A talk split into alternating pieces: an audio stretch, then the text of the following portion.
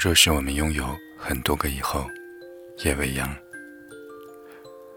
二胡手丫丫总能拉出激昂的音乐，他的功法和别人的不一样。别人问他是怎么练的，他总会摇头，意思很明了，保密。不是丫丫小气，是他实在讲不出口，因为他曾有过一个愿望，要用二胡的弓。把琴弦锯断，这样他就不用学二胡了。也不知道为什么他的想法会这么奇怪。从五岁有这个念头开始，他哼哧哼哧的拉二胡的弦，那弦看起来好结实呀。他力气小了可不行。他努力，用功，也倔强。他总觉得自己就快实现愿望了。那感觉一天一次。一共出现了一千八百二十多次。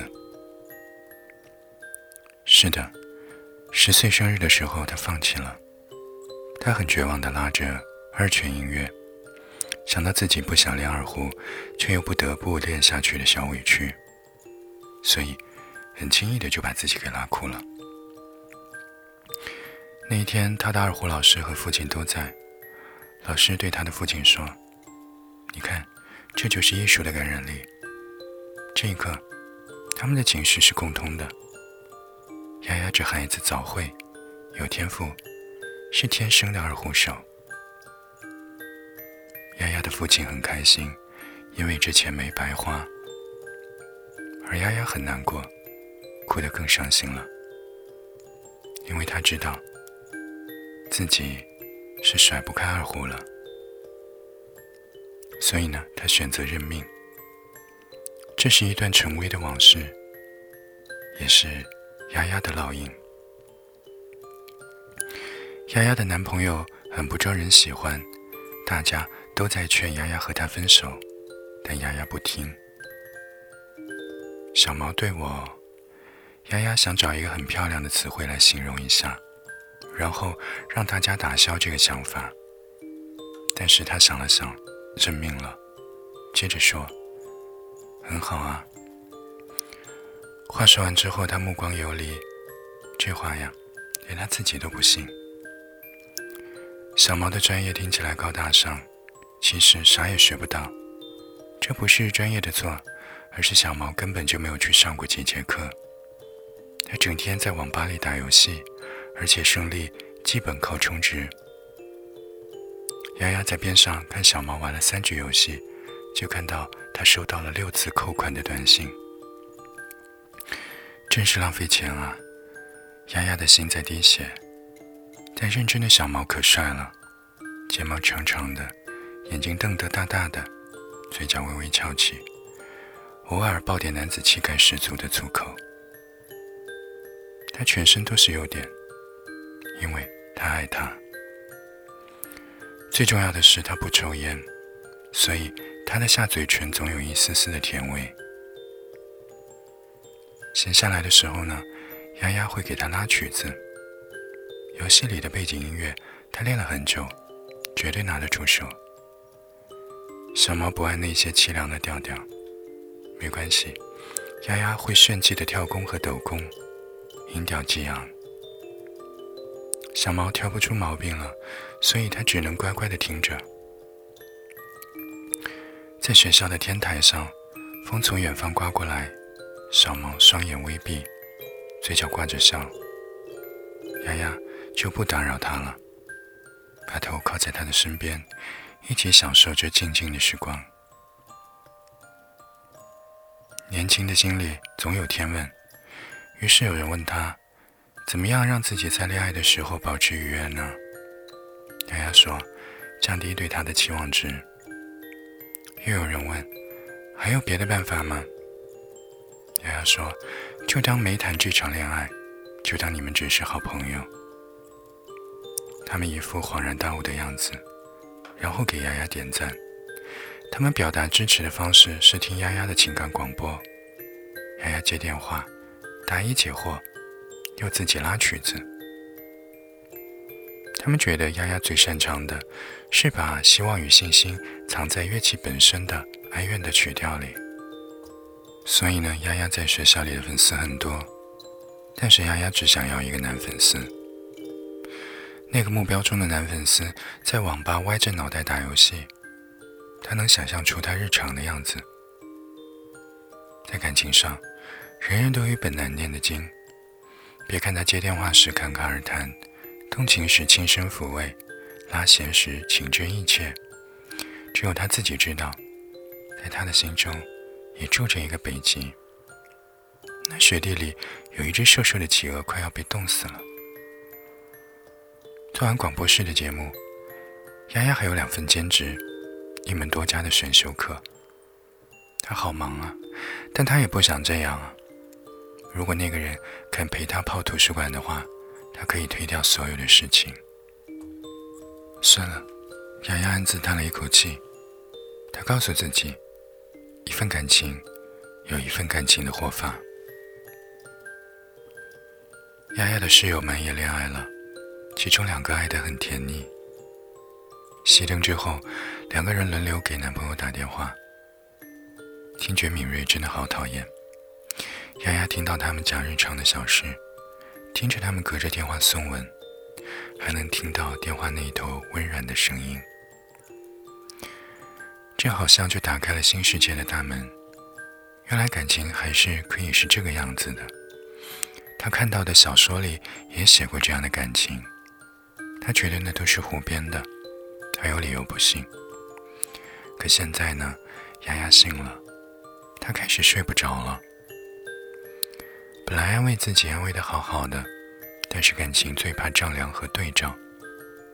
悄悄的，小毛被比下去了。在室友的男友面前，小毛训病了。他从来没有在楼下大声喊过他的名字，他从来没有给他送过爱心早餐，他也不会在深夜打一个电话。在他失眠的夜里，他对着电脑有使不完的劲儿。那一天，两个人约会的时候呢一起去压马路，他肚子疼得都蹲下去了。一直在玩手机的他突然抬起头，二话不说，按着他就是一个山羊跳。天旋地转的丫丫觉得好迷茫啊，心中五味杂陈。但是脑海当中有一个声音在对他说：“这个男朋友是你自己选的。”他可真是幽默呀！丫丫用力挤出一个笑。有了怀疑，就会很容易推翻他对于感情原本的想象。丫丫与他的听众互动，就问一个问题：说说你们恋爱的小事吧。那天，微风吹进窗子，鸟和蝉都不鸣叫，多么棒的午后！接线的时候有沙沙的声音，丫丫在那里安静的听着，在未知的前路面前。总有人把日子过得有声有色，那些恋爱当中的小事真的很醉人。他们愿意分享，是希望丫丫做他们情感的见证人，而丫丫呢，只想悄悄地做个比对。有个听众很细心，他问丫丫：“丫丫，你是不是哭了？”丫丫在一个人的房间里毫无顾忌地擦了擦眼泪，逞强地说：“我有点感冒了。”他从不说谎，在方言里，感冒还有另外一个意思，等同于在意。他在意的是，为什么自己的感情会是这个样子？他和小毛约会的时候，他要么在玩手机，要么在玩电脑。他喊他一句，他要隔好久才会回应。他一直以为他是个长不大的孩子，可原来这是将他美图秀秀了。他好失望啊！他一点儿也不想承认小毛好像不爱自己。其实呢，小毛没有什么大的问题，反正其他的一切都像是与他相处融洽的女友，比如游戏，比如手机。除了他，丫丫，我为你办一个专场音乐会吧，你肯不肯赏脸呢？丫丫问小猫。我好忙的。小猫打了一个哈欠。就咱们俩。丫丫轻轻叹了一口气，然后抬起头说：“必须听。”那一天，在音乐教室里，丫丫反锁上门。这两年，他为小毛练习的曲子，他一一拉给他听。小毛想偷偷的玩手机，但还是放下了。逆着光的方向，他看着丫丫，突然很想上前去抱一抱她。可是他的队友一召唤他，他又心不在焉了。他的运气真好，嗡的一声之后，二胡的弦断了。他拉拉扯扯，在十五年之后，终于拉断了二胡的弦，这算是梦想成真了。可是他却一点都不快乐。那些年少的往事涌上心头，他被打压的偏执，他无奈的认命。他给自己打上的低头行路的烙印，仿佛在这一瞬间都被打碎了。他之前的人生哲学呢是好，五岁时不会的题，七岁就会了；八岁时想吃的糖，二十岁的时候一点想法都没有了；十四岁的时候，对于生理问题的恐惧，在未来的日子全都看开了。就像父亲。永远不会逼着他学二胡，就像母亲不会像高中时管着他不许他谈恋爱。所有的问题都会有解决的一天，等一等就可以了。然而小毛不会等，他没看到这一刻丫丫的情绪有多么的失落，他只是建议丫丫快去换一下弦。他边笑边退。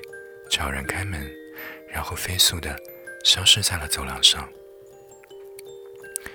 后来呢，他再也没有打通过丫丫的电话。但男生的成长就是这样，一场场恋爱下来，他们再不开窍，也能在撞墙之后明白很多的道理。他们慢慢的变得温柔懂事，行事妥帖，成为一个完美的恋人。可在这之前，总会伤透很多女生的心，他们总是觉得能够拥有很多个以后。在感情上，丫丫不饿，她只是不饱。友情，饮水饱。